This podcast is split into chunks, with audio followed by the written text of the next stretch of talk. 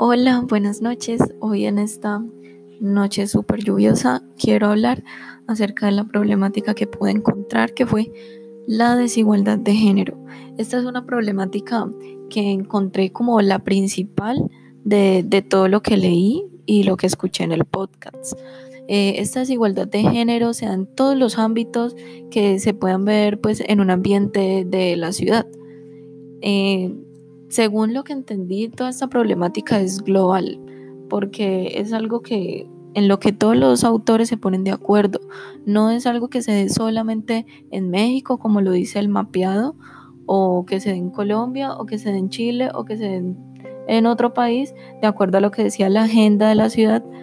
Em, entonces, pues como decía, se da en varios ámbitos de, de la ciudad, ¿cierto? Que en eso quiero decir por ejemplo, de la mujer y el trabajo, la mujer y la economía, la mujer y la educación, la mujer y la política, la mujer y la familia, el hogar, entre muchos otros ámbitos, pero en especial la mujer y la violencia.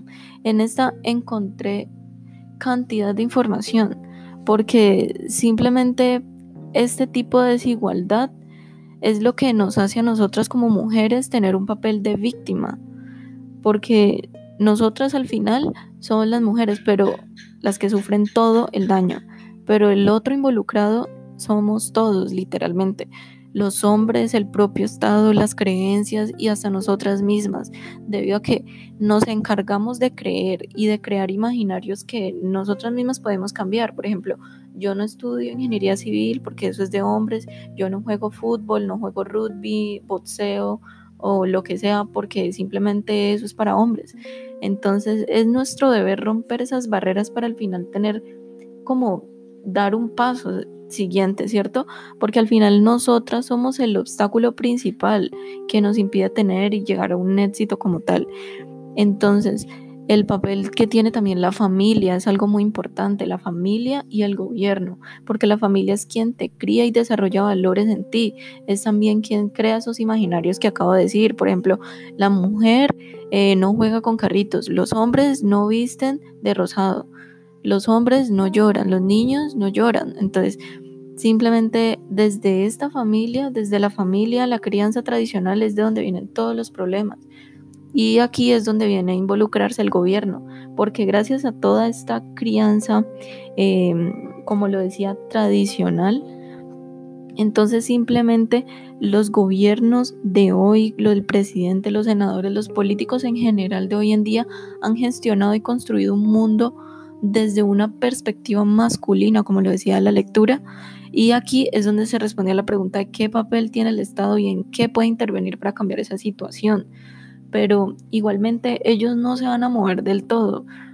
Entonces, por eso es que nosotros tenemos que salir a las calles, levantar nuestras voces para obtener una igualdad que ya debería ser un derecho que de por sí es intocable desde un principio, pero pues no es así.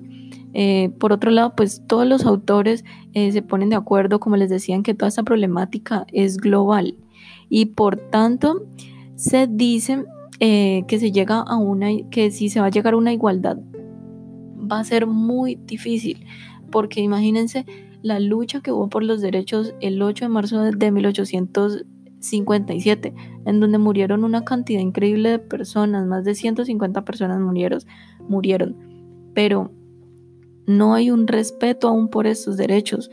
¿En dónde queda el derecho a la intimidad, a la privacidad, a la dignidad?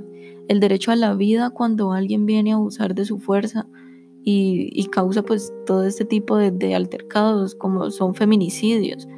Entonces, ¿en dónde quedó esa lucha? ¿En dónde quedaron nuestros derechos? Es por eso que el mapeado utiliza esa, esa fuerza de, de feminicidios para mostrarle no solo a nosotros, sino al Estado como tal lo que está sucediendo. Pero igual no se ha llegado a algo lo suficientemente bueno para, para, para mejorar en esta parte. Entonces nos queda como reflexiones llegar a un acuerdo y simplemente mejorar en todos los aspectos. Va desde nosotros y desde la perspectiva del Estado, desde la familia y del Estado. Muchas gracias.